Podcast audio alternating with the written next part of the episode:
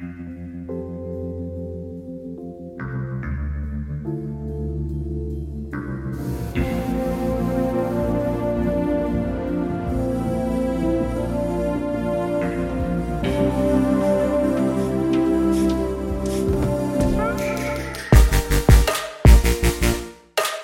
hört Katz, den kritischen Filmpodcast, heute mit Alexa Krieg.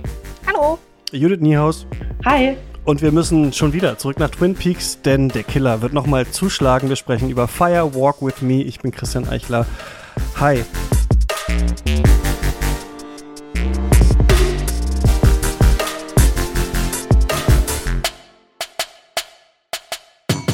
Schön, dass ihr beide wieder da seid. Judith, du bist Literaturwissenschaftlerin, Alexa, du bist Kamerafrau und wir sprechen ein drittes Mal zusammen über Twin Peaks. Staffel 1 haben wir schon besprochen, Staffel 2 haben wir besprochen und jetzt geht's um den Film, der im Anschluss daran kam, aber ein Prequel ist, Fire Walk with Me.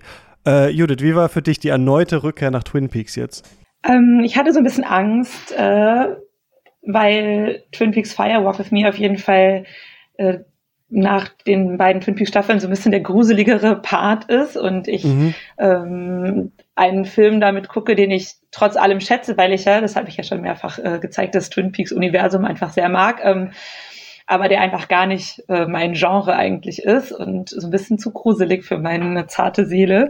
ähm, aber es hat trotzdem ganz viel Spaß gemacht, sich das nochmal anzugucken. Und ich habe diesmal auch zum ersten Mal, weil es beim Criterion Channel irgendwie verfügbar ist, diesen Missing Pieces ähm, Film auch noch geguckt, also diese geschn äh, geschnittenen Szenen.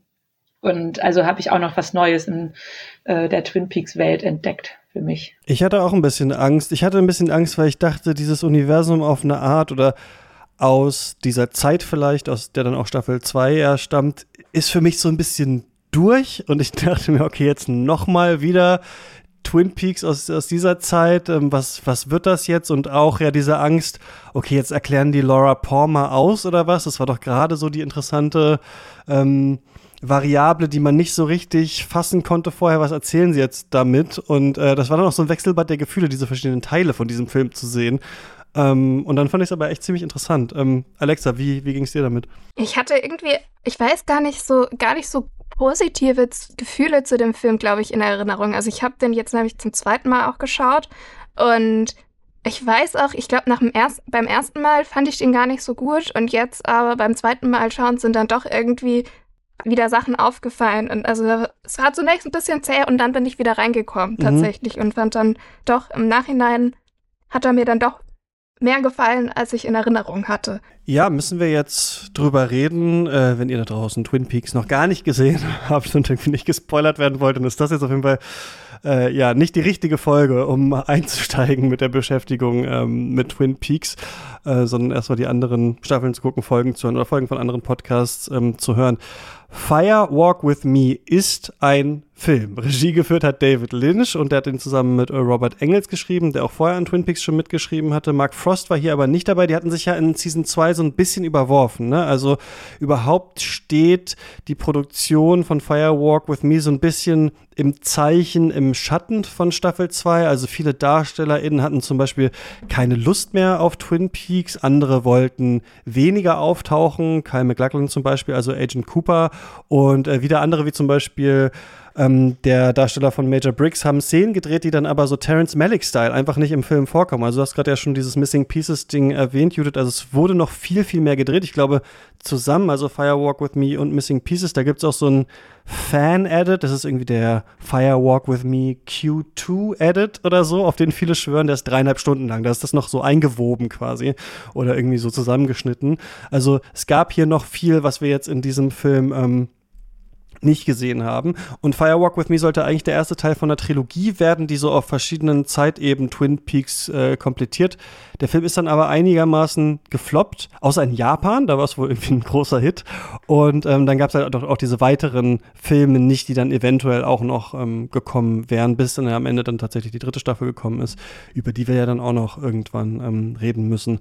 Weil Kyle McLachlan nicht so Lust hatte, ewig als Agent Cooper getypecastet zu sein, ist er hier nur ganz kurz im Mittelteil und dann in so einzelnen Szenen mal zu sehen. Hauptsächlich folgen wir zwei anderen Figuren. Zunächst FBI-Agent Chester Desmond, der mit seinem Sidekick, der von Kiefer Sutherland gespielt wird, äh, den Mord an Theresa Banks auflösen will.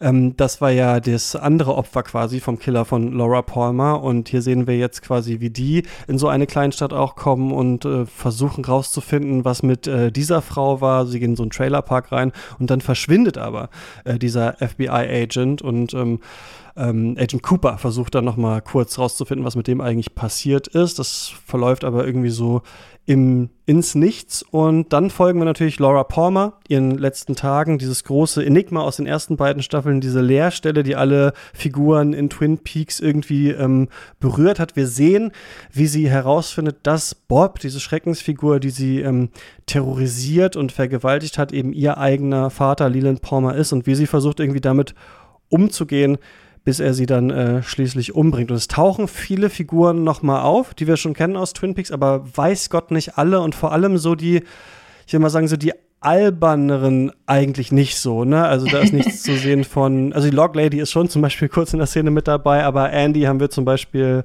äh, nicht und ähm, noch viele andere, ne, die eher, die man vielleicht eher so als Comic Relief gesehen hat, fehlen hier so ein bisschen ähm, in diesem Film. Ja, lass mal drüber reden. Ja, das ähm, ist ja auch die totale. Ja, sag du. Nee, das ist ja auch irgendwie, das fand ich ganz interessant, du hast das ja gerade schon mit Major Briggs erwähnt und dass man so richtig merkt, dass in diesen Missing Pieces ganz viele von diesen Figuren auftauchten. Also ähm, zum Beispiel auch äh, Pete Martell und diese ganze Welt und das ganze Sheriff Station, ähm, äh, also der Sheriff selbst taucht auch nicht auf. Und ich finde es wirklich, ähm, und dann das in Kombination damit, dass Kyle McLachlan nur so eine untergeordnete Rolle spielt, das ist wieder das, was wir schon irgendwie in Staffel 1 und 2 beobachtet haben, dass so Erwartungen ähm, genommen werden und dann unterlaufen werden. Also dass man ähm, man hat jetzt irgendwie diese Erwartung, es gibt jetzt noch mal einen Twin Peaks Film. Es ist, wir können zurück in äh, die schöne Kleinstadt und mhm. dann wird das alles quasi uns nicht gegeben. Ähm, was ja schon damit anfängt, dass im Prinzip, also der Film ist ja über zwei Stunden lang und erst so nach 40 Minuten ähm, fährt man nach Twin Peaks rein, weil vorher das passiert, was du gerade schon beschrieben hast, also Szenen, die äh, auch ein Jahr vorher stattfinden, aber auch ganz woanders und ähm, dann hat man äh, das Twin Peaks Theme und äh, das äh, Schild, das in die Stadt reinführt, also das, womit eigentlich die Serie sonst mal anfing, ähm, hat man dann erst äh, quasi, man kriegt noch einen ganzen Spielfilm in der Länge, also 90 Minuten ungefähr Laura Palmer, aber vorher war man halt auch woanders. Und ich glaube irgendwie, dass dass von Anfang an irgendwie so ein bisschen klar wird, das ist die gleiche Welt, aber auch eine ganz andere und ihr kriegt nicht das, was ähm, ihr vielleicht erwartet habt, wenn ihr einfach ein, äh, diese teilweise ähm, FBI-Ermittlungssache, aber auch teilweise so cozy äh, ähm, Amerikaner kriegen mhm. wollt. Ja, ich denke, also ich glaube auch, was da so ein bisschen mit der großen Menge an Figuren einerseits äh, der Serie und dann aber andererseits der Film, der gar nicht in der Lage dazu ist, aufgrund der Länge so viele Geschichten unterzubringen. Ich glaube, da ist auch schon irgendwie so ein so ein Punkt, wo man irgendwie vielleicht auch am Format so ein bisschen sieht, dass da so eine, ähm, ja, also so ein unterschiedlicher Umgang irgendwie schon von Grund auf da ist. Also, ähm, um vielleicht auch noch mal kurz auf die Bildsprache zu kommen. Also, ich finde, ich finde, das sieht halt direkt schon mal viel filmischer aus. Mhm. Also man hat direkt ein anderes Format, man ist plötzlich im Breitbild. Ähm, anders als halt bei Serien zu der Zeit so ein bisschen üblich mit dem 4 zu 3, so wie es halt das Fernsehformat ist, gegenüber Filmformat. Ich finde auch die Einstellungen sind irgendwie viel, nochmal ein bisschen viel mehr eingerichtet. Also es auch nochmal viel mehr äh, mit unterschiedlichen Ebenen in der, ähm, äh, in, also mit unterschiedlichen Bildebenen mhm. zum Beispiel gearbeitet. Oder auch irgendwie, also auch das, also man hat in der Serie das schon gesehen, dass sowas wie eine weitere Brennweite ab und an mal benutzt wird, aber also auch relativ früh, wenn man zum Beispiel nach Twin Peaks, also ab dem Moment, wo es dann zu Twin Peaks übergeht, gibt's auch äh, irgendwie sowas wie ein Topshot, der dann plötzlich benutzt wird, was man halt von der Serie, also was eine Perspektive ist, die man bei der Serie zum Beispiel noch gar nicht hatte. Äh, und es sind so ganz viele Sachen, die irgendwie viel mehr Spielerei zulassen, wodurch es halt viel cinematischer direkt auch wirkt. Ja, man hat ja sogar diese ähm, ist das, ich weiß nicht, ob es ganz am Anfang tatsächlich ist, Äh, ich glaube, es ist quasi die, der Film geht los mit der mit einer Szene, wo ein Fernseher zerstört wird. Ähm, das ist quasi so ein bisschen das, was Alexa gerade gesagt hat, in, innerhalb des Films auch noch mhm. reflektiert, ne, weil Leland Palmer ähm, äh, in dem Trailer von Theresa Banks oder in dem Motel äh, Room, wo er sie umbringt, ähm, äh, zuerst äh, den Fernseher kaputt macht. Und insgesamt ist es jetzt ein sehr ambivalentes Verhältnis zu Fernsehen. Also wir hatten in der Staffel ja noch immer so diese Parallele, äh, in den Staffel 1 und 2, diese Parallelgeschichte mit ähm, Invitation to Love und die mhm. Charaktere haben halt irgendwie Fernsehen geguckt und so. Und hier gibt es so dieses statische Flimmern noch, weil es war ja Elektrizität irgendwie anscheinend insgesamt eine total wichtige Rolle spielt und das Rauschen, also Rauschen und Elektrizität sind irgendwie wichtige ähm, äh, Motive, aber am Anfang wird halt der Fernseher zerstört und ähm, das scheint so ein bisschen symbolisch dafür zu stehen, so, das hier ist kein Fernsehen, wir machen jetzt Kino. Ja, ja, ich hatte da auch irgendwie richtig viel dazu gelesen, weil äh, also es gibt so ganz viele unterschiedliche Interpretationsarten, auch irgendwie, dass es so ein Kommentar von Lynch ist, dass er jetzt mit Fernsehen abgeschlossen hat, weil es irgendwie, also dass es sich auch nochmal auf die Produktionsverhältnisse der Serie beziehen kann. Ähm, dann aber ja auch so generell halt auf das Filmische gegenüber dem seriellen Erzählen irgendwie sich bezieht. Da gibt's, glaube ich, auch so einen ganz breiten Diskurs. Im, äh. Ja, ich fand das auch ähm, einmal interessant bildlich. Also wir sehen viel öfter, dass sowas von der Seite noch so reincreept ins Bild oder so, ein, so eine goldene Schnittanordnung vielleicht. Also dass, dass das Format tatsächlich irgendwie ausgenutzt wird. Also es ist nicht so, dass einfach nur so leerer Raum dann zum Beispiel an den Seiten ist. Ähm, und was ich halt auch sauwitzig finde, ist die Szene, ähm, als diese zwei halt neuen Agenten, die uns vorgestellt werden, in diese Kleinstadt kommen und dann steht da ja David Lynch selbst am Flughafen, um die abzuholen und hat diese Frau mit dabei, die so pantomimisch denen was vortanzt irgendwie und was sagt, glaube ich auch. Und es ist total wirr und man versteht nicht genau, was soll das jetzt eigentlich. Und dann sitzen die beide im Auto und dann ist es so eine Art Test, dass Kiefer Sutherland ähm, seinem Kollegen quasi erklären soll, was das jetzt eigentlich zu bedeuten hatte. Also dass richtig so eine Symboldeutung findet dann statt. Ne? Das, das Kleid war so und so und deswegen geht es wahrscheinlich um Drogen und dann gibt es noch die blaue Blume und dies und das. Und das ist ja so ein offensichtlicher, das fand ich so witzig, weil wir auch schon so viel drüber geredet haben, Kommentar darauf, auf diese Lesart von Twin Peaks. Ne? Also dass jede Einzelsache immer für irgendwas steht und dann, weiß ich nicht, wenn die Ampel zu sehen ist, dann äh, gibt es bald einen Mord und so. Und das finde ich auch irgendwie mega witzig. Also, dass der Film anfängt mit einer, mit eigentlich so einer grittigeren Version von Twin Peaks, also wie sie da in die Kleinstadt kommen oder so. Das ist ja überhaupt nicht cozy, sondern richtig düster. Heutzutage vielleicht ein bisschen, wie es bei True Detective auch ist. Und gleichzeitig aber diese Szene hat, die nochmal sich so ein bisschen auch drüber lustig macht, eigentlich, wie, wie Twin Peaks begegnet wurde immer ja, diese Symboldeutung, das fand ich auch irgendwie total interessant und dann auch noch so offen. Und ich fand es auch so lustig, dass die letzte Frage, die dann ähm, Chester Desmond äh, stellt, ist so, und was ist die, ist dir die blaue Blume aufgefallen? Und man war so, hey, natürlich, die blaue Blume ist das Auffälligste an diesem ganzen ähm, Outfit so ungefähr gewesen. Also äh, ich hatte auch gedacht, dass das vielleicht so eine, ähm, so ein Metakommentar darauf ist, wie irgendwie das angeschaut wurde. Und dann hat man diese, ähm, ganz stark durchkomponierte Dear Meadow-Sequenz, also dieses, der Ort, in dem Theresa Banks gelebt hat und ermordet wurde, der offenbar nicht so weit weg sein kann von Twin Peaks. Ähm, es sehen sogar so ein bisschen, also zum Beispiel das Sheriff-Abzeichen und so sieht alles ein bisschen ähnlich aus. Und es ist halt wirklich das totale Gegenteil. Der, der Sheriff ist total feindselig. Es ist, es gibt keinen Great Northern, sondern es gibt einen Trailerpark. Ähm, und alle sind irgendwie das, das äh, Diner, in das dann die beiden gehen. Ne? Man hat da auch irgendwie nicht das Double R Diner mit den beiden wunderschönen ähm, äh, äh, Kellnerinnen, die da arbeiten, sondern man hat irgendwie dann ähm, so eine etwas abgehalfterte Nachtkellnerin und Gäste, die irgendwie heruntergekommen sind. Und also es ist wirklich das totale Gegenteil. Und ich weiß auch nicht, ähm, ich hatte auch so ein bisschen das Gefühl, dass vielleicht David Lynch dann sagt, naja, wir brauchen halt schon auch da, es geht ja immer ganz viel um Polaritäten in äh, der ganzen Twin Peaks Welt, also um irgendwie Laura Palmer tagsüber und nach, nach außen hin und um Laura Palmer in ihrem äh, äh, Nachtleben und in ihren Geheimnissen und dass man da so ein bisschen auch zeigt, ähm, wie halt Amerika auch ist.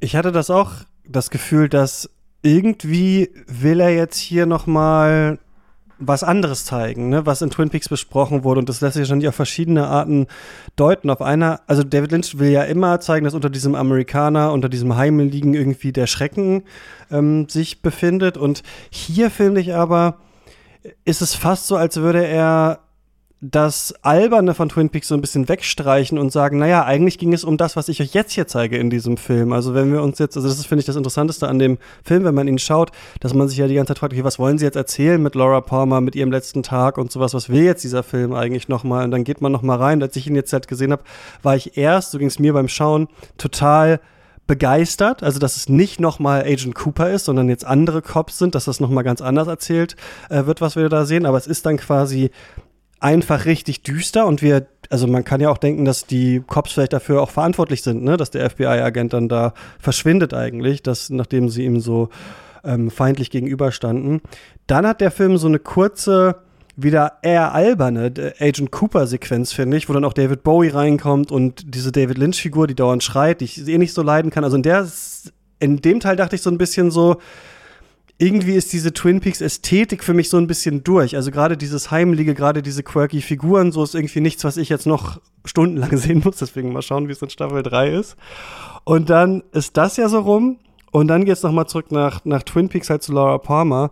Und dann ist es ja wie, nicht mit dem Holzhammer, aber auf einmal merkt man so, ach shit, Lynch will jetzt wirklich erzählen, wie das halt wirklich war für Laura Palmer, das rauszufinden, so objektifiziert zu sein, wie sich das angefühlt hat, wie furchtbar das alles war in ihrem Leben bis zu ihrem Tod. Und das überrascht einen irgendwie so, wenn man den Film sieht, weil man, weil es fast ein bisschen auf eine Art irgendwie banal ist, vielleicht für Lynch. Aber ich finde gerade das ist so der Schock, wenn man diesen Film sieht, dass man merkt, er will jetzt tatsächlich etwas darüber erzählen, über Misshandlungen in der Familie, über ähm, diese Struktur dieser Stadt und das tatsächlich auch die Schauspielerin ähm, spielen lassen und zeigen lassen. Das ist so ein bisschen so ein Vorbote vielleicht der Anfang. Also, dass wir da schon so merken, ja, es ist nicht so witzig alles, was in Twin Peaks irgendwie so verhandelt wurde, nur weil es viel Comic Relief gab und es so eine ganz bestimmte Atmosphäre gab, sondern es ging schon auch, hat man das Gefühl, um ernste Themen irgendwie scheint Lynch äh, in, in diesem Film uns jetzt verdeutlichen zu wollen. Ja, aber auch plötzlich viel expliziter. Also, mhm. äh, also man merkt einfach direkt, dass da auch einfach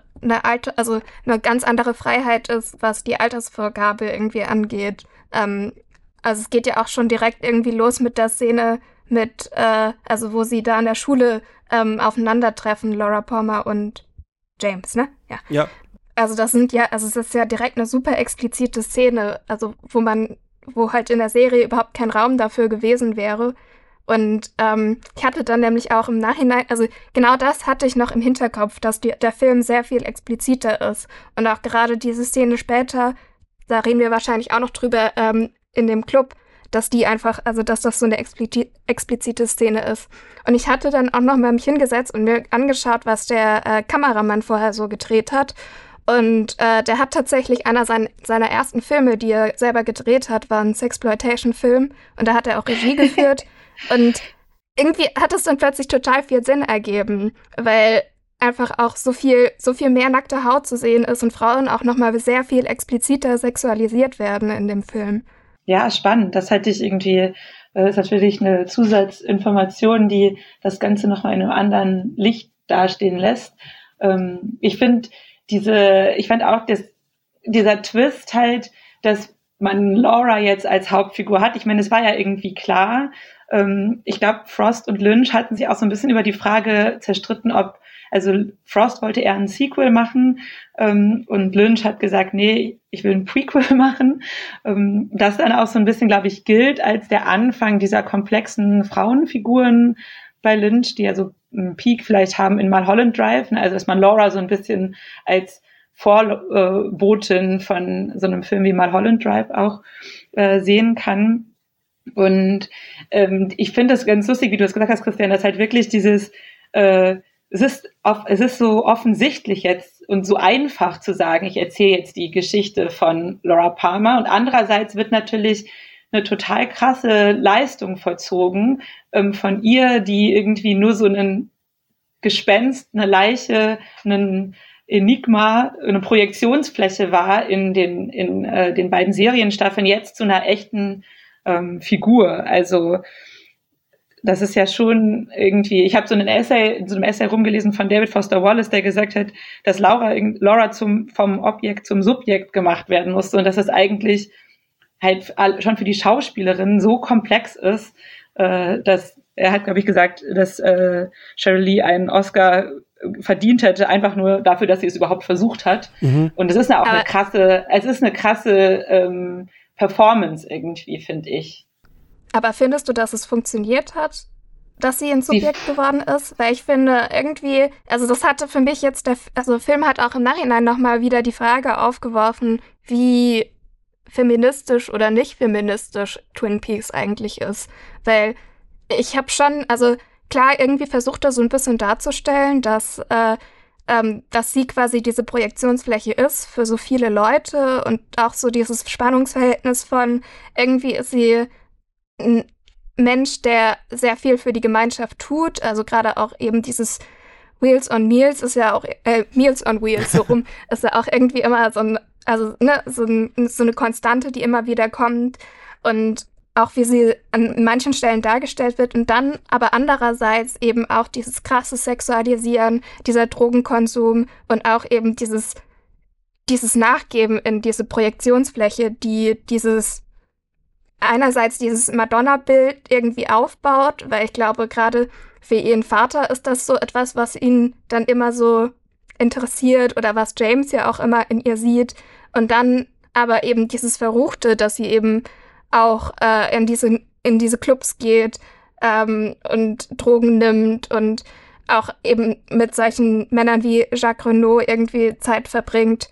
Ich weiß nicht, ob das für mich unbedingt so funktioniert hat, weil irgendwie ist sie am Ende ja doch nur Projektionsfläche geblieben und konnte, also und hatte ja auch gar keine andere Chance, als irgendwie das Schicksal zu erleben, das einfach da ist, das von Grunde auf ja auch schon vorbestimmt war, weil wir ja alle schon wussten, dass sie sterben wird. Ich habe da irgendwie viel mehr Agency diesmal dann bei ihr gesehen. Ich weiß nicht, wie es ähm, dir damit ging, Judith. Also, dass, weil wir dann sehen, ähm, wie die häusliche Situation ist und dass uns irgendwie noch mal stärker gewahr wird, wirkten diese verschiedenen Entwürfe, die sie macht, also wie das, wie so Entwürfe, also oder wie eventuelle Auswege, die es für sie geben könnte aus dieser Situation zu Hause.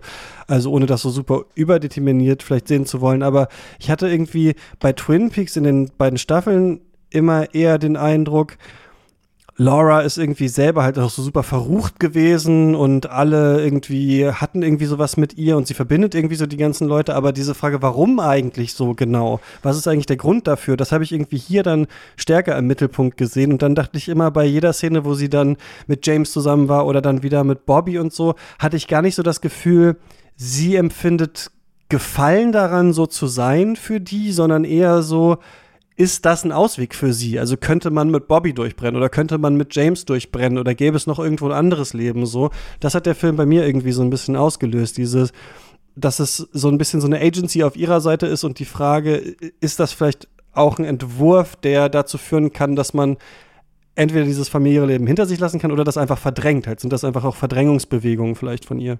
Ich hatte schon auch das Gefühl, dass sie ähm, mehr Agency hat und dass sie irgendwie halt als ähm, zumindest teilweise souverän handelnde äh, Figur auftritt, ne, die halt Entscheidungen fällt, zum Beispiel sowas wie, ähm, wie geht sie mit ihrer Freundin Donna um, nimmt sie die jetzt mit in diesen Club und ähm, was, wo ist für sie eine Grenze? Und ähm, hat sie irgendwie Fragen, also wie verhandelt sie Fragen danach, wen kann sie retten? Es geht ja ganz viel darum, dass sie zum Beispiel Donna und James eigentlich retten will und Harold auch vor dem ähm, vor dem Zugriff des Killers oder vor dem Zugriff des Bösen und oder vor ihrem Bösen auch und ähm, dass sie sich selbst vielleicht retten will.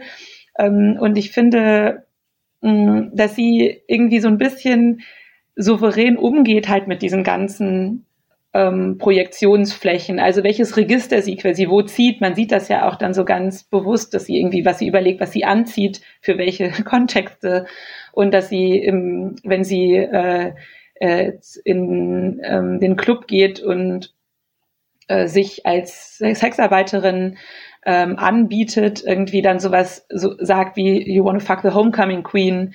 Ähm, das ist irgendwie eine, ein starkes Bewusstsein von dem, wie sie sich da äh, verhält in diesen Situationen. Und vielleicht kann man so ein bisschen so eine Verschiebung sehen, dass also wir in Staffel 1 und 2 von Twin Peaks äh, werden ja ganz viel mit dieser, ähm, mit dem sich entziehenden Charakter von Laura konfrontiert. Also alle dachten, sie kannten sie, aber dann kannten wir sie doch nicht. Und ähm, der, die große Aufgabe von ähm, Dale Cooper ist ja eigentlich herauszufinden, wer Laura eigentlich war. Mhm. Das schafft er natürlich nicht. Sie bleibt irgendwie so diese Leerstelle. Und jetzt haben wir, jetzt kriegen wir Laura. Und eigentlich würde man denken, jetzt wird uns das alles erklärt. Und ähm, wir sehen natürlich auch ganz viel, wir können uns ganz viel erklären. Und natürlich spielt der ähm, Missbrauch in der Familie äh, ähm, also diese ganze Konstellation, dass auch die Mutter das weiß und irgendwie unter Drogen gesetzt wird. Diese Szene mit der Milch, also, ja, das für mich war für mich die, die Szene mit der Milch, Szene, die Szene ich, mit Films. dem beim beim Abendessen, wo er irgendwie äh, ähm, Leland Palmer dann, nachdem er von seiner Frau gesagt wird, sie mag das nicht, zu seiner Frau anschreit, woher willst du denn wissen, was Laura gefällt? Ähm, natürlich auch, das sind zwei so ganz schlimme, ganz schlimme Szenen. Ähm, und trotzdem habe ich dann da das Gefühl, dass wir, uns wird ganz viel erklärt und weil aber für Laura selbst so ein bisschen in diesen ganzen Projektionsflächen unklar bleibt, wo sie darin eigentlich steckt. Also was ist noch, sie sagt ja immer, Your Laura is gone, sagt sie zu James oder irgendwie, es gibt diese, es gibt das dahinter vielleicht gar nicht mehr. Deswegen bleibt quasi noch eine weitere Leerstelle da, weil das vielleicht auch die Krise ist, die sie selber erfährt in diesem ganzen in die, zwischen diesen ganzen Rollen, in die äh, sie schlüpft, in dieser, in diesem quasi Spannungsfeld von Projektionen. Aber klar, das Madonna-Hor-Prinzip ist natürlich, ähm, was Alexa vorhin, was du erwähnt hast, das ist irgendwie schon auch total offensichtlich, finde ich, durch diese ähm, Inszenierungen, wie sie dann teilweise äh, ne, wie das gegenübergestellt wird, sie irgendwie als diese Homecoming Queen und in diesem Meals on Wheels Kontext und dann aber auch schon mit dem ganzen Outfit, mit diesem mit den ganzen Corsagen, die sie trägt und so weiter. Ich fand noch stark die Szene, als sie mit ähm, Donna da, du hast es schon angesprochen, Judith feiern ist. Und dann ist irgendwie ähm, Laura nackt auf der Tanzfläche und wirft sich da irgendwie so. Und dann sieht sie das so gegenüber, dass Donna das auch macht, ne, die ihr irgendwie so versucht, so nachzueifern irgendwie. Und dann schreitet sie da ein und, und zerrt sie raus. Also sie kann das irgendwie bei sich selber schlucken, ne, sich so objektifizieren zu lassen, weil man das Gefühl hat, irgendwie ist das was Betäubendes oder so, wie du sagst, man weiß es nicht ganz genau, warum macht sie das eigentlich? Das hat ja auch Lynch gesagt, dass es für ihn interessant war, dieses Enigma irgendwie weiterzuführen, aber trotzdem so ein bisschen aufzudecken. Und das fand ich irgendwie auch ganz stark, dass erst als sie das dann äh, eigentlich an der anderen Person sieht, was sie selber ja eigentlich auch, auch macht, so kann sie bei der aber einschreiten, so. Aber bei ihr selber ist es irgendwie zu spät oder sie ist zu verloren schon oder glaubt nicht mehr, dass sie selber überhaupt gerettet werden kann oder so. Das ist irgendwie so, glaube ich, das Düstere an diesem Film, was man irgendwie, ich weiß nicht, man, man wollte das irgendwie nicht so wahrhaben, glaube ich, oder, oder es überrascht dann jetzt, wenn man es dann in diesem Film sieht, wie dreckig und abgründig es dann doch eigentlich war für sie, ne? Also, das ist vielleicht das, was den Film auch wieder so mit den Erwartungen spielen lässt. Da kommt ja jetzt nicht viel Neues raus für uns, außer vielleicht, das war für mich vielleicht die neue Erkenntnis, dass man wir wussten nicht, dass Laura Palmer das selber wusste, oder? Von Bob und ihrem Vater und so. Wir wussten nur, die ist umgebracht worden von dem, oder? Aber wir wussten nicht sogar quasi ganz detailliert, dass sie das vorher schon wusste. Das ist so und, und auch damit dann versucht hat, klarzukommen. Das ist, war für mich jetzt so ein bisschen das Neue. Aber es ist jetzt kein Film, der uns, weiß ich nicht, eine neue Aufklärung oder so gibt für diesen Mord oder irgendwas, sondern eher so, ja, fast so nihilistisch dasteht und sagt, ja, es war übrigens genau so, also wie ihr euch das, wie ihr euch das vorgestellt habt. Oder sogar noch ein bisschen schlimmer eigentlich. Ja, ich finde diese, also diese Partyszene in diesem kanadischen äh, Club ähm, total interessant, weil sie auch irgendwie so dieses, äh, also ganz viel auf die Spitze treibt. Ich weiß nicht, Alexa, du kannst vielleicht irgendwie zu der Kamera da auch noch mehr sagen.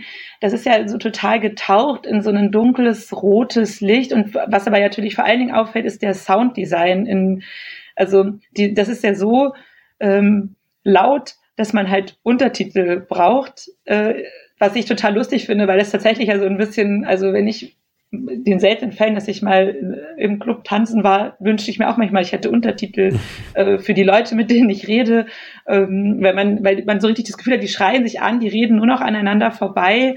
Und das ist vielleicht auch, ähm, also insgesamt spielt ja Sounddesign für den Film eine total wichtige Rolle und dieses, äh, dass Kommunikation irgendwie auch misslingt oder dass irgendwie so Störungen von äh, Signalen stattfinden. Und das finde ich in dieser Szene so total krass gebündelt und gleichzeitig versteht man halt überhaupt nicht, was die da reden. Ich habe jetzt zum Beispiel in Missing Pieces gibt es irgendwie noch so eine Sequenz, wo Donna und Laura zusammen bei Donna zu Hause Muffins essen und es dann irgendwie darum geht, äh, wer jetzt vielleicht ein Muffin ist. Und das wurde aber aus dem Film geschnitten und dann sagt nur noch Laura in dieser Clubsequenz, sie ist ähm, I am the Muffin und man weiß überhaupt nicht, ähm, was das zu tun hat und was aber vielleicht schon auch dazu passt, dass halt so äh, dieses Identifikation und ähm, wer bin ich eigentlich und was kann man überhaupt aussagen, irgendwie so völlig irgendwie in so einem äh, Dada eigentlich endet. Ne? Also diese Szene ist ja einfach total unverständlich. Also kameramäßig, ich wenn, also ich habe es jetzt nicht mehr ganz so im Kopf, aber es müsste ja eigentlich alles relativ viel ähm, von der Steadicam aus gewesen sein. Also man hat so Bewegungen und bewegt sich eben mit der Kamera im Raum, äh, die aber trotzdem noch, also, also es müsste gleich nicht Handheld gewesen sein, sondern man hat schon einfach mehr, ähm, jetzt gestikuliere ich und man sieht es nicht, aber man hat einfach mehr so softe Bewegungen. Mhm. Ähm, und das ist ja auch einfach generell so, dass es ja immer viel, dass man eben sich viel bewegt mit den Leuten im Raum. Ähm, dadurch wirkt es, finde ich, auch eine, also es ist auch irgendwie eine relativ organische Szene, habe ich so das Gefühl. Und wir sind eigentlich viel auch in weiten Einstellungen. Aber ja, ja, also ich finde, die fällt auch irgendwie raus, weil sie halt auch nochmal durch diese, durch das Licht auch nochmal so eine sehr, also so, ne, es ist halt irgendwie, dieses Rot macht es irgendwie auch schon sehr, äh, so ein bisschen alarmierend. Also, es, weil sie halt so eine Mono, weil, weil es halt so eine monochrome Szene ist. So viel kann ich zumindest vom Formalen noch dazu sagen. Ich hatte noch irgendwo gelesen, das fand ich ganz interessant, weil wir jetzt über Laura Palmer schon so gesprochen haben, ihre Agency, wie wird sie dargestellt, dass man es auch andersrum sehen kann. Also nicht, dass der Hauptfokus hier ist, Laura Palmer die Agency zu geben, sondern ähm, Leland diesen verzeihenden Gestus, den die zweite Staffel manchmal noch für ihn hat, den wieder abzusprechen. Also, wo er dann da, also was man bei der zweiten Staffel immer noch so das Gefühl hat, ja, er war irgendwie besessen von Bob und es ist schlimm, was er gemacht hat, aber irgendwie ist er auch nur so ein armer Tropf gewesen, dem das zugestoßen ist, was, was Lynch auch später in Interviews gesagt hat, dass Leland eben selber ein Opfer war, dass dieser Film das versucht, so ein bisschen zurückzudrehen. Also diese gerade diesen, diesen Tätercharakter, dieses halbwegs auch Wissende von ihm, Wissende, aber irgendwie Unterdrückende, das Mitwissende, ähm, der Mutter, das alles so ein bisschen in den Fokus zu rücken. Also, ähm, und dann, dann vielleicht wieder wenn man es schon jetzt vielleicht nicht in der Figur ähm, von Laura Palmer sieht, wie du es jetzt meintest, Alexa, dadurch so, einen feministischen Dreh vielleicht auch noch mal drin zu haben, ohne dass das jetzt vielleicht direkt das war, was Lynch wollte, aber so kann man es auf jeden Fall sehen, indem diese Täterschaft von ihm nicht so vielleicht ein bisschen weggewischt wird, wie das in, wie das in Staffel 2 war. Das stimmt auf jeden Fall. Also ich hatte auch so generell einfach das Gefühl, dass so dieses komplette Familiengefüge plötzlich irgendwie sehr viel unangenehmer wird als in der Serie. Also dass man einfach auch so also ich hatte auch so diese, diese, diese Mutterfigur, ich hatte, also ich fand das, also ihre Mutter ist, finde ich, irgendwie so ganz schwer greifbar die ganze Zeit. Und man fragt sich auch wirklich die ganze Zeit, ja, sie wird irgendwie von, also dass das Leland einfach irgendwie so eine Kontrolle über diese Familie trotz allem hat, mh, sie halt einfach auch nichts tut und trotzdem irgendwie auch mitwissend ist. Ich fand das auch irgendwie die ganze Zeit super beklemmend und ich finde auch, dass es dann auch nochmal so rückblickend diese Serie und das Verhalten von der Mutter in der Serie irgendwie nochmal unangenehmer macht. Weil da ist sie ja eigentlich immer ein Charakter, der die ganze Zeit weint und auch mit der Situation nicht umgehen kann. Und so verbindet sich das, finde ich, auch irgendwie nochmal äh, auf so eine neue Art und Weise. Und also irg irgendwo ist Leland in dem Fall auch, finde ich, eine sehr, also sehr viel aggressivere Person, die trotzdem aber auch immer noch zwiegespalten ist und dann wieder an den Punkt kommt, wo sie merkt, oh Gott, das war jetzt irgendwie nicht gut, was ich gemacht habe. Aber er ist nicht mehr, also dieser Wahnsinn, der ihm irgendwie in der Serie zugeschrieben wird, der ist nicht mehr so präsent. Ähm, ja. Weil, also er, in der Serie wird er einfach irgendwann, also ist er ja im Grunde als nicht mehr zurechnungsfähig dargestellt weil er ja die ganze Zeit sich irgendwie außerhalb von irgendwelchen Normen verhält. Er singt in irgendwelchen Situationen. Er ist, also er scheint ja auch gar nicht mehr irgendwie alleine so richtig zurechtzukommen.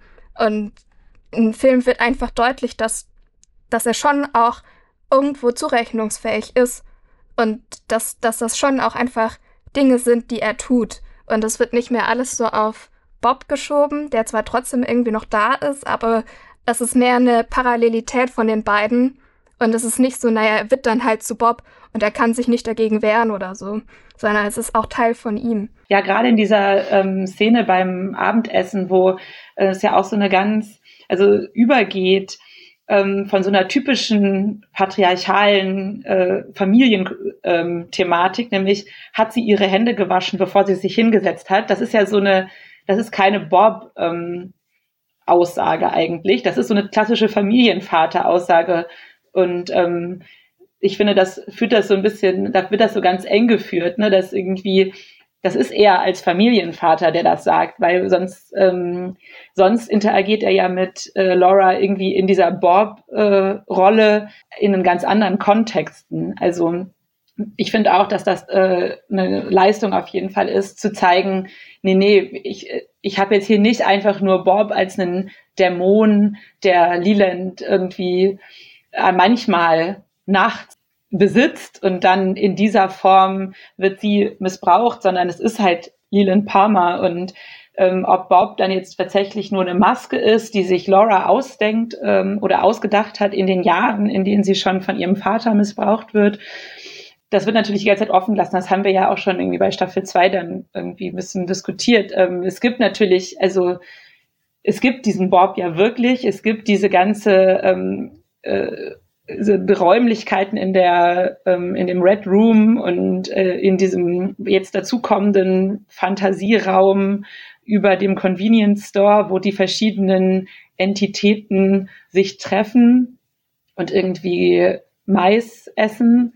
Ähm, aber es ist halt schon wirklich auch der echte Leland, der diese, ähm, diesen Missbrauch begeht. Und ähm, da finde ich schon auch, dass der Film so ein bisschen stärker noch Stellung bezieht, vielleicht als die Serie das gemacht hat. Wie habt ihr denn das wahrgenommen, dass dann hier Mike noch eine große Rolle spielt, so dieses Gegenstück von Bob und dass diese, dass Cooper dann da im Red Room ja noch auftaucht, dass er diese Vorhersage ja auch irgendwie macht. Also, dass uns jetzt so ein bisschen gesagt wird, Cooper hat es eben auch schon vorhergesehen, dass so Laura Palmer ähm, getötet äh, werden würde. Das ist ja eher was, was bei Staffel 2 ne, im, äh, so im, im, Fokus war.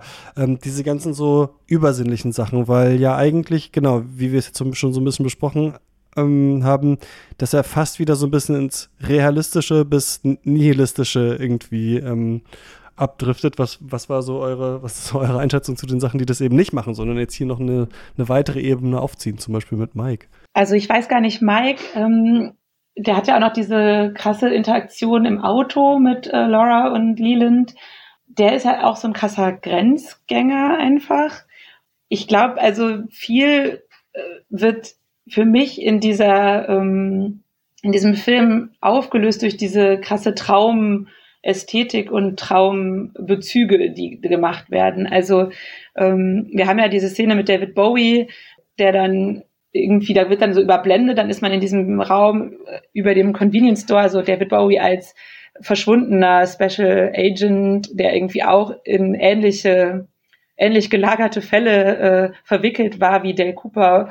Und der sagt ja dann diesen Satz, we live inside a dream. Und dann gibt es eine, eine wirklich auch super interessante Traumsequenz von Laura, in der dann auch Dale und Annie auftauchen aus ähm, Staffel 2 und was ich daran äh, vor allen Dingen spannend finde, ist, dass halt so eine Zeitlogik außer Kraft gesetzt wird, die ähm, durch diese durch diese Traumförmigkeit. Und ähm, das kommt ja immer wieder vor, dass es halt eigentlich also es, dass schon Sachen passiert sind, die noch nicht passiert sein können. Also Annie ist schon tot mhm. ähm, in der Zeit, bevor sie überhaupt jemals nach Twin Peaks gekommen ist. Ähm, Annie und Laura haben sich nie getroffen. Also auf jeden Fall nicht in dem Twin Peaks-Universum, das wir kennen.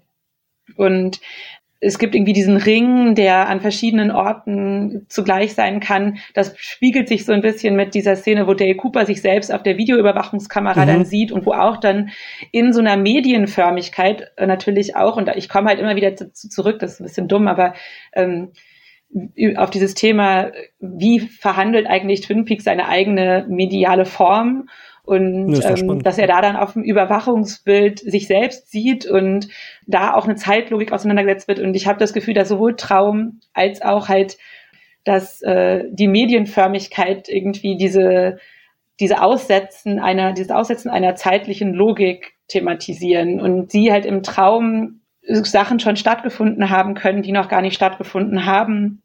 Und ich finde das total spannend, weil das in einer weiteren Drehung des äh, der Selbstreflexion ähm, von medialer Form natürlich so ein bisschen lustig ist, dass erst eine Serie gedreht wird, die ja ganz stark auf das sukzessive Ablaufen von Zeitlichkeit äh, fussiert und andererseits ähm, jetzt mal einen Prequel macht, was natürlich irgendwie auch eine total interessante Frage von Zeitlichkeit ist. Also es sind ja alles, es werden die ganze Zeit Zeitordnungen aufgerufen und dann werden sie irgendwie gesprengt, weil Zeit in diesem Kosmos durch diese Traumhaftigkeit nicht so funktioniert.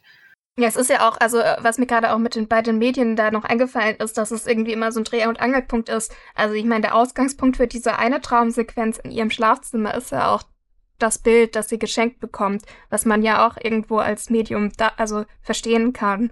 Und auch generell Bilder haben irgendwie eine ganz neue Rolle in dem Film. Also es gibt so ganz viele unterschiedliche Bilder, die immer wieder vorkommen. Also natürlich das, was man irgendwie schon aus der Serie kennt, das Bild von ihr als Prom Queen. Dann gibt es aber auch in der ersten Sequenz noch das Bild von äh, Theresa Banks in ihrem Trailer, auf das dann äh, der Detective irgendwie auch so immer wieder schaut und was so auch so nochmal in so einer super Großaufnahme dargestellt wird, äh, wo man irgendwie auch nur den roten Mund von ihr sieht. Oder auch, ja, dieses, dieses Engelsbild, was irgendwie immer wieder aufgegriffen wird mit der Engelsfigur, die auf einmal weg ist.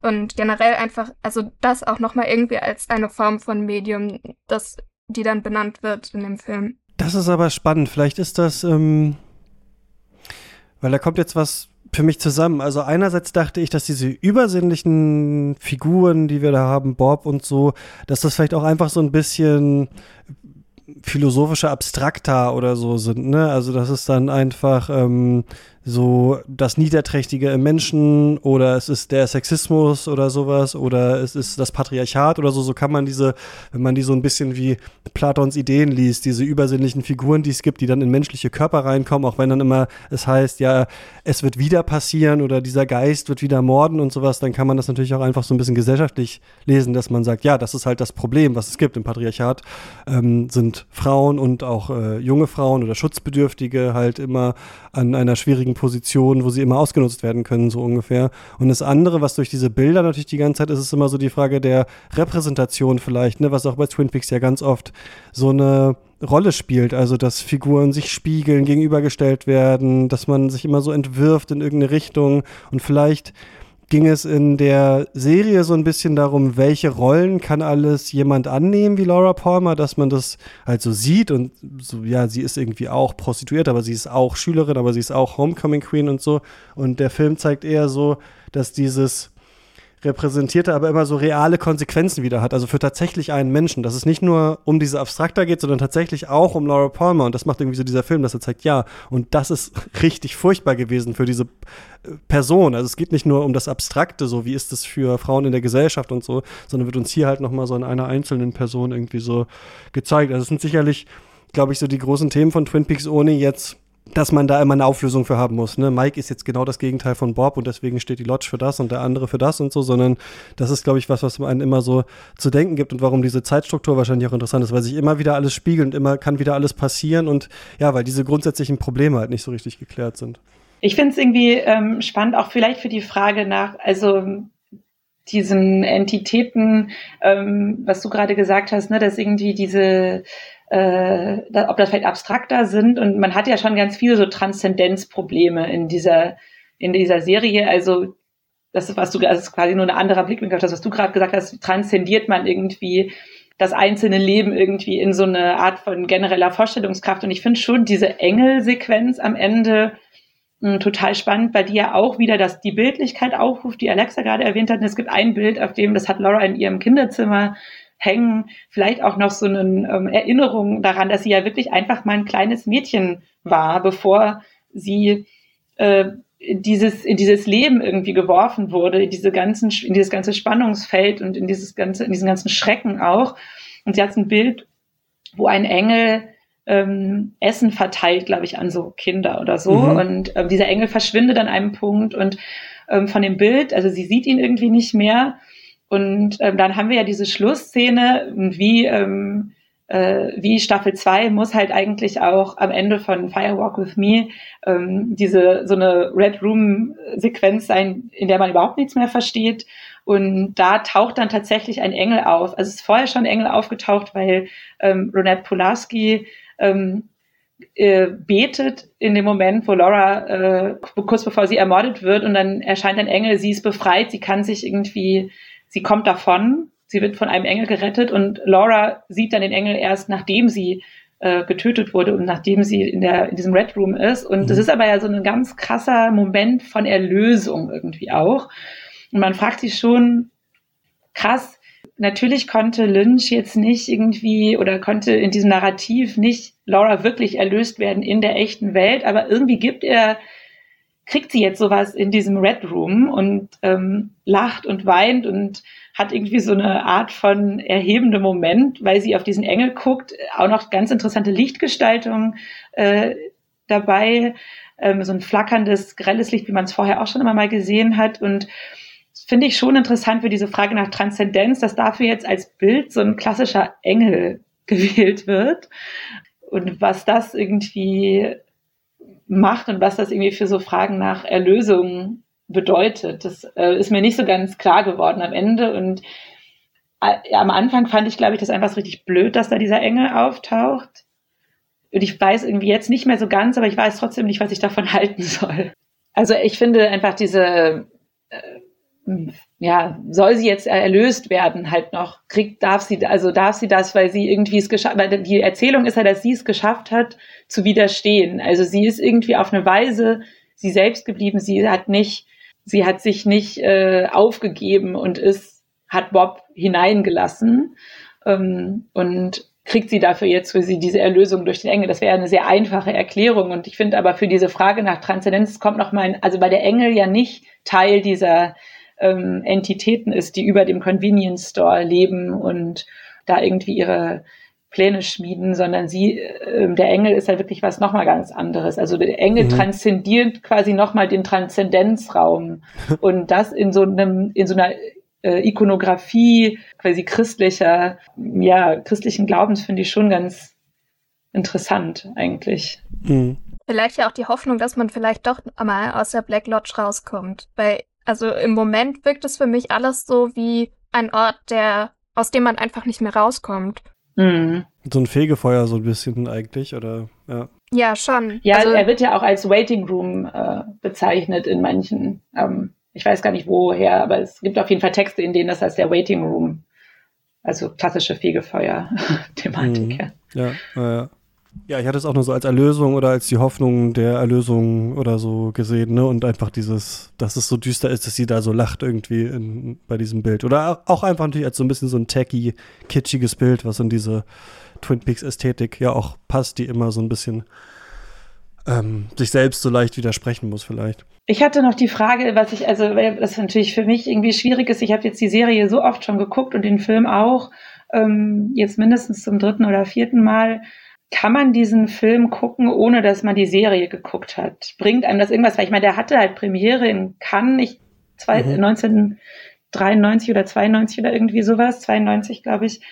Und ähm, klar, Twin Peaks war damals wirklich so ein globales Phänomen und äh, sehr, sehr ähm, äh, präsent, glaube ich, im, im Medienkontext. Ähm, aber ich stelle mir schon irgendwie so interessant vor, jetzt da in Cannes beim Filmfestival sitzen dann da irgendwie so weiß ich nicht, Regisseure, die in der Jury sitzen und gucken, die Twin Peaks nicht geguckt haben, gucken sich diesen Film an und was, was versteht man davon eigentlich, habe ich mich so ein bisschen gefragt. Also wie gut funktioniert auch diese ganze Metareflexivität, die wir jetzt so mhm. angesprochen haben, wenn man nicht diese so ein bisschen ja, diese Comic Relief und Dale Cooper als Observ also ne, observierendes Mastermind und so hat, sondern äh, wenn man einfach nur diesen Film hat, der ja eigentlich dann so einen Psychological Thriller über Abuse ist mit einem Intro, das man nicht so richtig einordnen kann. Mhm. Also ich habe tatsächlich jetzt schon mehrere Leute getroffen, die sich dachten, ja, sie gucken zuerst den Film und dann die Serie,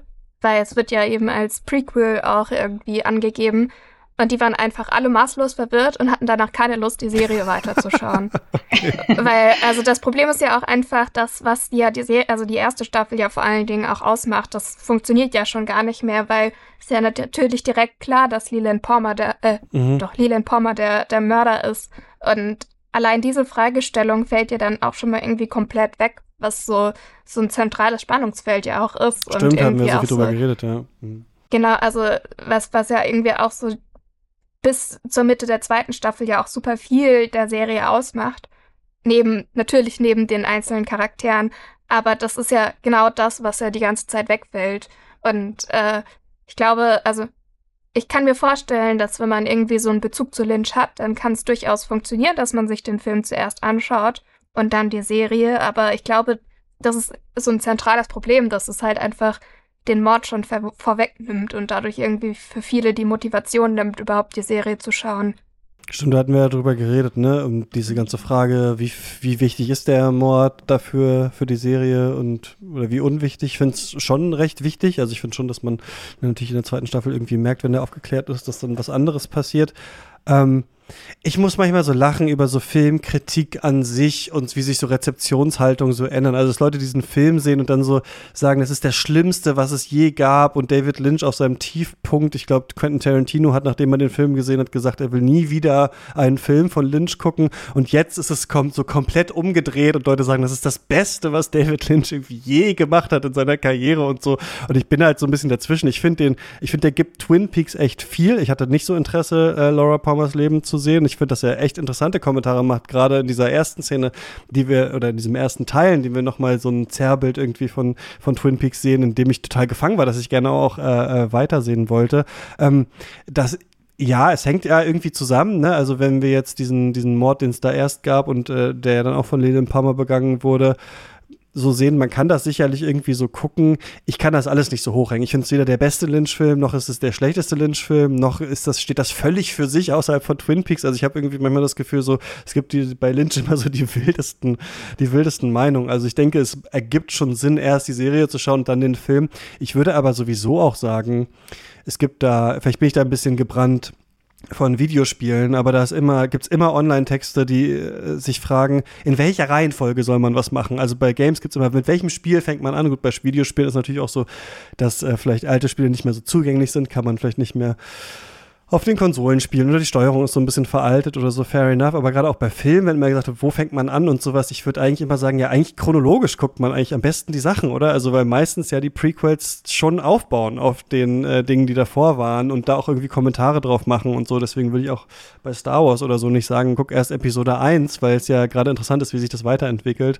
Also, ja, finde ich eine bisschen witzige Diskussion. Also, ich weiß nicht, Judith, was sagst du, ist das komplett steht das komplett für sich. Nee, nee, also ich fand das jetzt spannend, dass Alexa gesagt hat, ich, ich hatte, glaube ich, noch nie mit jemandem gesprochen, ähm, der oder die äh, die den Film geguckt hatte, ohne die Serie vorher äh, geschaut zu haben. Und dass es so nicht funktioniert, verstehe ich schon. Und ist natürlich dann auch wieder ein ganz interessanter, vielleicht nochmal eine Schleife ähm, zu dieser Frage äh, nach nichtlinearer Zeit und ähm, Traumlogik und ähm, so, die ja in dem in der äh, Serie und im Film jetzt vor allen Dingen auch verhandelt wird und die dann irgendwie auch äh, das um, nur umso logischer macht, dass dann tatsächlich 25 später, 25 Jahre später Staffel 3 gedreht wird ähm, und nochmal quasi so eine ähm, ironische äh, Spitze davon darstellt, irgendwie wie einerseits Zeitlogiken außer Kraft gesetzt werden, aber natürlich andererseits trotzdem Reihenfolge eine Rolle spielt, mhm. irgendwie für die Fragen, was eigentlich auf was Bezug nimmt und was man auch als, also, weil in der Instanz der RezipientInnen ja quasi erst diese Fäden, die alle äh, einem so hingeworfen werden. Und das macht ja Staffel 2 exorbitant, das, ne, das irgendwie so lose Fäden überall und welche von denen man irgendwie nimmt und verknüpfen kann, das passiert halt erst in der Rezeption und das finde ich irgendwie einfach ganz, ganz interessant äh, dafür. Und ähm, ich finde schon auch ein bisschen witzig, also ich stecke halt überhaupt nicht, Star Wars ist, glaube ich, das Einzige, wo ich mich jemals damit beschäftigt habe, in welcher Reihenfolge man was gucken soll. Und natürlich habe ich es dann, wie Christian gerade gesagt hat, richtig gemacht, dass ich erst vier, fünf und sechs geguckt habe und dann eins, zwei und drei. Mhm weil ich das alles viel zu, also viel später erst äh, gesehen habe, als ich habe erst damit angefangen, als dann Teil äh, 7, 8, 9 ähm, produziert wurden. Mm, ich, ich kenne mich aber in diesen ganzen Multiversums-Kontexten äh, überhaupt nicht aus, aber das ist ja gerade so ein total wichtiger Diskurs, habe ich das Gefühl. Also wo kann man noch ein Prequel zu machen und wo gibt's mhm. noch irgendwie, kann, könnte man jetzt hier noch irgendwie, äh, Christian, würdest du dich freuen, wenn es jetzt noch einen ähm, quasi Zusatzfilm über Dear Meadow gäbe, mhm. wo dann nur äh, Sheriff Cable ist und ähm, der Trailer. Park und Harry Dean Stanton und so. Ja, genau, aber das ist ja irgendwie lustig, dass man diese Art von, also, dass das da irgendwie schon so drin steckt und äh, man aber jetzt so was ganz anderes bekommt, wie 25 Jahre später Staffel 3, worüber wir dann noch sprechen. Also ich finde es irgendwie ähm, für diese es scheint so ein bisschen was zu präfigurieren, was jetzt so in diesen ganzen Multiversums oder in diesen großen äh, Narrativen, die so Welten aufmachen, auch passiert. Ich habe neulich mal so ein Zitat, aber es ist, glaube ich, von einem anonymen Screenwriter. Ähm, deswegen weiß ich nicht, ob das stimmt oder nicht gehört, aber das fand ich irgendwie ganz, ganz witzig. Und zwar, dass diese Person meinte, früher hat man eine Story gepitcht einfach und ähm, genau, wenn die halt gut war, dann ist das halt irgendwie äh, dann entstanden der Film oder die Serie oder was auch immer. Und dann hat man angefangen, Charaktere zu pitchen, weil man ja mit einem Charakter mehrere äh, Stories erzählen kann. Und jetzt fängt man an, Welten zu pitchen, weil man mit einer Welt mehrere Charaktere erzählen kann und mit einem, mit mehreren Charakteren dann wieder noch viel mehr Stories so ungefähr. Ne? Also man kann, man fängt jetzt schon angeblich schon auf der anderen Seite jetzt quasi an, schon beim, beim Worldbuilding an sich. Also da in dem, es war so ein, so ein YouTube-Video, was sich so ein bisschen gegen Worldbuilding ausgesprochen hat, weil das wohl ein aktueller Trend sehr ist, gerade bei Genre-Fiction, dass man dass wir so eine George R. R. Martinisierung, Tolkienisierung von allem haben, dass erstmal so zwei Jahre lang die Welt geschrieben werden muss, so bevor man was erzählt, damit man das dann am Ende auch äh, irgendwie besonders gut vermarkten kann. Ich glaube, ich finde, ähm, bei, was, was mir jetzt noch gerade einfällt, ich glaube, ich finde den Film ein bisschen also wenn man jetzt nichts von Twin Peaks weiß, ist der offensichtlich wahrscheinlich schwer zu verstehen. Aber ich finde ihn im Vergleich natürlich zu Twin Peaks ein bisschen simpel eigentlich. Und das ist aber die Stärke eigentlich des Films. Also es ist wirklich um Laura Palmer und ihre Erfahrungswelt geht und das, was ihr zugestoßen ist. Ist diese Beziehung zu ihrem Vater, so der Knackpunkt und so der richtig düstere, abgründige Knackpunkt ähm, des Films sind. Und dadurch finde ich ihn in dieser Simplizität einen guten eine gute Addition zur Serie eigentlich. Also vielleicht ist es noch mal so und irgendwie überraschend simpel auf manche Art und Weise. Deswegen finde ich, den, find ich den so stark und so steht er für mich auch so ein bisschen in Beziehung. Ich glaube, wenn man jetzt nur das sieht, dann kann man da sicherlich auch was draus ziehen oder im Kontext von Lynchs Werk. Also das geht natürlich alles und ich würde sagen, neben vielleicht der Regel, man sollte die Sachen chronologisch schauen, ist natürlich die andere Regel, man kann Sachen schauen, wie man will. Das ist mir, mir völlig egal. Und äh, so, das kann man natürlich äh, dann immer andere Bezüge finden. Aber wenn es eine Antwort geben sollte, würde ich immer sagen chronologisch. Aber ich glaube, ich finde den Film genau, vielleicht ein bisschen simpler als das ganze Konstrukt der Twin Peaks und deswegen eigentlich ganz gut und überraschend. Aber wenn man nur den sieht, dann, ja, weiß ich nicht, hat man irgendwie eine seltsame, seltsame Erfahrungsgeschichte dazu, dass dann auf einmal diese, in Anführungsstrichen, einfach diese Laura Palmer-Geschichte erzählt wird. Ich glaube, das ist wie so ein kleiner Zaubertrick, den der Film vollführt und um den man sich dann, ja, vielleicht bringt. Und ich glaube, es klappt halt nie, diese, vielleicht das noch, es klappt meistens nicht, ein Prequel nachträglich zu machen, das irgendwie wirklich perfekt funktioniert, als nur als Prequel, ne? Weil meistens muss irgendwas zitiert werden aus den richtigen Filmen oder sowas. Meistens ist ein Kommentar drin oder so und darum, darum bringt man sich dann natürlich auch so ein bisschen. Ja, was mir gerade noch eingefallen ist bei dieser ganzen Multiversumsgeschichte, äh, dass man, also im Grunde ist das ja auch schon so eine Erweiterung von sowas wie Fanfiction, dass halt Leute irgendwie drumherum angefangen haben, sich mehr zu überlegen und irgendwie das Verlangen scheinbar da war, dass irgendwie noch eine Geschichte mehr hat als das, was bereits erzählt wurde. Also, ich weiß nicht, so versuche ich mir das gerade jetzt zu erklären, dass man das eben auch, also ob es jetzt irgendwie bei Star Wars der Fall ist oder bei irgendwelchen Superhelden-Multiversen, das sieht man ja im Grunde, kann man, hat man das ja im Grunde bei Twin Peaks ja auch schon beobachten können, dass Leute irgendwie sich in Gruppen zusammengefunden haben und das ja in, also zu so einer Art Kult auch schon gemacht haben und dann darum herum ihre ganzen Deutungen gesponnen haben, dass da ja auch schon irgendwo so eine Parallele ist, dass da in der Logik da nochmal sowas wie ein Prequel oder halt auch so eine ganze Welt sich aufzubauen, ja auch irgendwie vielleicht schon mehr veranlagt ist und man dadurch vielleicht auch, ja, dass das irgendwie schon auch nochmal so eine Motivation sein kann, so etwas weiterzudenken und nochmal mehr Raum zu geben. Das ist aber interessant, finde ich. Das ist quasi, also das Thema ist ja auch Kanonisierung heute ganz oft, ne? Also ohne jetzt nochmal auf Star Wars kommen zu wollen, aber das ist ein Beispiel dafür, dass halt als Disney das gekauft hat, haben die ja quasi gesagt, der Ka also jetzt zählt nur noch der Kanon, den wir jetzt neu machen. Also jetzt alle Star Wars Romane oder sowas, die es vorher gab, die zählen nicht mehr, was darin passiert ist. Das ist quasi, also das ist nicht außerhalb der Filme passiert, so wie man immer dachte oder das hieß, sondern es ist jetzt nicht mehr Kanon, sondern die neuen Romane, die wir jetzt schreiben, sind halt ungefähr Kanon. Und ich finde deine ähm, Erklärung gerade ganz gut, Alexa, dass man quasi so sagt,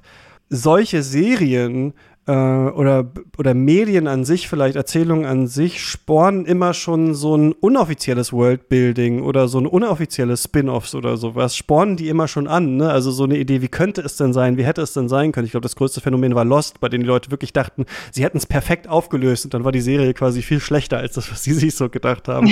und dass man dann quasi als äh, Storyteller, Storytellerin dann dann auf einmal ein Prequel macht und dann ist es quasi auf einmal kanonisiert und damit wird dann, werden dann andere Sachen nichtig oder sind dann halt nur Fanfiction, ne? Und sobald es halt aber genau ähm, noch so im Raum steht, ob es mal passieren kann, könnte es halt auch immer noch so sein. Also eigentlich irgendwie ähm, entvalidiert man vielleicht auch das, was so sich rumgesponnen wird, immer damit, dass man so ein weiteres Spin-off macht oder einen weiteren Beitrag oder sowas, ne? Also wie, weiß nicht, der Solo-Film, mhm. im, so im Han Solo-Film wird halt erklärt, warum der Han Solo reist, weil er irgendwo in so ein, so ein, an so ein Pult kommt, wo jemand sagt, okay, traveling alone, und dann trägt er halt Solo da ein. Und das ist halt so, okay, jetzt wissen wir es. Und dadurch ist irgendwie so ein bisschen die Magie verloren gegangen. Deswegen ist es vielleicht gar nicht so schlecht, dass bei Twin Peaks immer man ja so versucht, aktiv gegen die eigene Fanbase immer das so weiterzuschreiben, dass man es nie so total vereinfacht, was was da, ähm, was da noch äh, aufgedeckt werden kann. Ja, ganz spannend ist ja da, also als, äh, ich will jetzt gar nicht noch ein ganz neues Fass aufmachen, aber dieses ähm, Secret Diary of Laura Palmer, das David Lynchs Tochter geschrieben hat. Also, dass ich, als ich, ich habe das zu Hause und ich habe das ähm, nicht lesen können, als ich das erste Mal angefangen habe, weil ich so creepy fand, in dem mhm. Wissen, dass Laura Palmer von ihrem Vater ähm, ah, missbraucht wird, dass dann David Lynchs Tochter ein Tagebuch aus der Perspektive dieser Frau schreibt, über die dann ihr Vater, also es war alles zu viel für mich mhm. irgendwie. Ähm, also Wo ja auch, dass die Tagebuchseite ausgerissen wird und sie dadurch rausfindet, genau, dass das irgendwer, ja, das weiß. Um. Genau, also es ist alles so richtig, ähm, die Ko Konstellation ist total seltsam. Es ist aber, also unangenehm, aber es ist auch irgendwie unklar, wie dieser Text, der ja auf eine Weise ähm, Fanfiction ist, ne, wie Alexa das gerade beschrieben hat, ähm, sich verhält zu dann den Erzählungen der Serie, weil ähm, das erschienen ist, glaube ich, zwischen Staffel 1 und Staffel 2 oder während Staffel 2 noch lief. Aber ähm, Jennifer Lynch wusste, wer der Mörder wird, es aber nicht richtig in das Tagebuch reinschreiben durfte. Ähm, und dann aber auch Sachen in diesem, weil es natürlich die letzten Tage von Lauras Leben erzählt, Sachen präfiguriert, die dann in Firewalk with Me vorkommen. Mm. David Lynch aber behauptet, dass er dieses Tagebuch gar nicht gelesen habe. okay. Was natürlich, also er kann natürlich viel behaupten, ähm, aber andererseits dann so Sequenzen wie zum Beispiel diese Szene mit der Log Lady, äh, die in dem Tagebuch auch auftaucht und der eine der ganz wenigen ähm, quirky Twin Peaks Charaktere ist, die auch in Firewalk with Me auftauchen in so einer ganz ähm, emotionalen Szene, wo sie irgendwie so eine Weissagung macht äh, äh, und Laura sagt, dass ähm, wenn if a fire like this has started, it's very hard to put out and all goodness is in jeopardy oder so, also so eine kryptische, äh, poetische Aussage tätigt. Und sowas taucht wohl auch schon in diesem Tagebuch auf. Ähm, also ich finde es da auch ganz interessant, wie sich dann da irgendwie diese Sachen berühren und irgendwie äh, doch übereinstimmen, aber dann auch immer wieder dagegen gearbeitet wird. Und das passt vielleicht so ein bisschen dazu, was du vorhin meintest, Christian, dass Twin Peaks eigentlich das alles drei macht. Also sie pitchen eine Story, weil der Fernsehsender eigentlich eine Story braucht. Und das haben wir ja auch besprochen, ne, dass die Story muss halt dann zu einem Schlusspunkt mhm. gebracht mhm. werden. Es muss den Genrekonventionen Folge geleistet werden. Wir brauchen einen Mörder. Dann ist natürlich ganz klar, dass eigentlich ein Charakter im Mittelpunkt steht, beziehungsweise jetzt dann zwei. Man hat Dale Cooper und man hat Laura Palmer. Dale Cooper ist die Figur, die Twin Peaks 1 und 2 zusammenhält und Laura Palmer ist dass die Leerstelle da und dann, was wir jetzt kriegen. Und im Prinzip hat man aber, wenn man jetzt diese ganze Transzendenzfrage anguckt, äh, das Gefühl, dass eigentlich Welten ähm, einem da gegeben werden, in denen sich dann das alles entspinnen und äh, äh, entfalten kann. Also mhm. die Figuren, aber auch sowas wie Fanfiction ähm, und Deutungshorizonte und so. Also dass das irgendwie da vielleicht schon, man, dass es halt auf allen drei Ebenen so ein bisschen funktioniert. Mhm. Ja, das müssen wir dann bei der dritten Staffel alles klären. Gibt es noch was, was ihr, ähm, was ihr auf jeden Fall, ähm, ja, alles dann lösen, auf jeden Fall. Äh, was hier gesagt werden muss zu diesem Film? Habt ihr noch irgendwas? Eine wichtige Notiz oder so? Keine, die ich lesen könnte, habe ich noch. ja, ich habe meine Notizen tatsächlich relativ schnell abgeschlossen heute. Okay, das ist ja jetzt ein Film, das ist ja gar keine Serie, deswegen kann ich euch ja fragen, ähm, Judith, muss man den gesehen haben? Firewalk with Me. Ähm, ja, ich muss natürlich sagen, dass man ihn gesehen haben muss. Ähm, ich finde schon. Also ich finde, das ist sowohl in Bezug auf den Twin Peaks Kosmos natürlich total wichtig, den gesehen zu haben. Und ich finde auch es in Bezug auf Lynchs Filmografie wichtig, den gesehen zu haben. Ähm, und finde insgesamt, dass es eine wirklich schon auch äh, interessante, wenn auch vielleicht teilweise problematische Auseinandersetzung mit einem Thema ist, äh, nämlich äh, Missbrauch in der Familie, äh, den man schon gucken kann und soll. Aber vielleicht nicht ohne die Serie geguckt zu haben. Mhm. Ja, ich glaube, das hätte ich auch gesagt, dass also dass man, wenn man die Serie schaut, den Film auf jeden Fall auch schauen sollte, weil er ist einfach Teil davon. Aber wie gesagt, also ich glaube, dafür habe ich auch mich schon öfters einfach mit Leuten unterhalten, die nur den Film geschaut haben. Und ich glaube, alleine funktioniert er vielleicht nicht so gut wie mit der Serie. Ich glaube auch, man muss den gesehen haben, vor allem wenn man die Serie gesehen hat. Mich hat er ein bisschen wieder zurückgeholt. Also ich war, ich dachte bei Staffel 2 so ein bisschen halt nicht nur klar, dass es irgendwann wirrer wurde, sondern irgendwie so, ah, dieses Twin Peaks Universum ist so richtig mein Ding, ist es irgendwie nicht. Also es ist nichts, zu dem ich jetzt, glaube ich, Lust habe, noch ganz, ganz oft zurückzukehren. Und habe auch so ein bisschen Angst gehabt, dann jetzt, ja, dann geht Staffel 3 los, mal schauen, wie das wird. Und jetzt noch der Laura Palmer Prequel-Film. Und das hat mich wieder zurückgeholt, weil ich erstmal diesen Anfang total stark fand, das total gut fand, das nochmal anders aufgezogen zu sehen, wie es auch hätte sein können. Fast ohne diese ähm, rosarote Brille, die man darauf wirft, haben wir nochmal da Twin Peaks gesehen, dann dieser Mittelteil, okay. Und dann äh, diese ganze Laura Palmer-Geschichte, die echt nochmal richtig heftig ist. Also, ähm, und ja, ja, wohl angeblich jetzt auch schon viel aufgebaut hat, ne, für die dritte Staffel, auf das dann wieder ähm, sich rückbezogen wird. Also da bin ich dann auch gespannt. Also mich hat er wieder reingeholt. Das heißt, wenn man so ein bisschen äh, yeah ausgespuckt wurde von Staffel 2, dann ähm, fand ich das gut, nochmal so einen doch konzisen und trotzdem vielfältigen oder vieldeutigen äh, Film hier zu schauen. Freue mich richtig, dass wir über die dritte Staffel reden. Aber es wird noch, was heißt lange dauern, aber dieses Jahr machen wir es auf jeden Fall, oder? Aber genau. Wir machen es nicht nächste Woche. Wir brauchen jetzt ein bisschen Kraft, um diese ganzen, ähm, diese ganzen Folgen zu schauen. Alexa, für dich ja auch neu, ja. ne? Ja, ja. Bin auf jeden Fall gespannt. Aber ja, ich glaube, das, das braucht auch noch mal, also es ist auch noch mal viel Zeit, die man da investiert, bestimmt. Genau. Ja, vielen Dank äh, euch beiden, dass ihr wieder mit mir über Twin Peaks gesprochen habt. ja, ja, gerne. gerne. Genau, also das werden wir dann hier irgendwann in, in, in diesem Jahr auf jeden Fall noch, vielleicht im Sommer oder so, nehmen wir das auf und äh, genau, wir hören uns dann hier äh, in der nächsten Woche oder vielleicht hat ja auch jemand anderen, der die Folge moderiert, mal schauen. Ähm, bis dahin, viel Spaß im Kino und beim Stream. Ciao. Tschüss. Tschüss.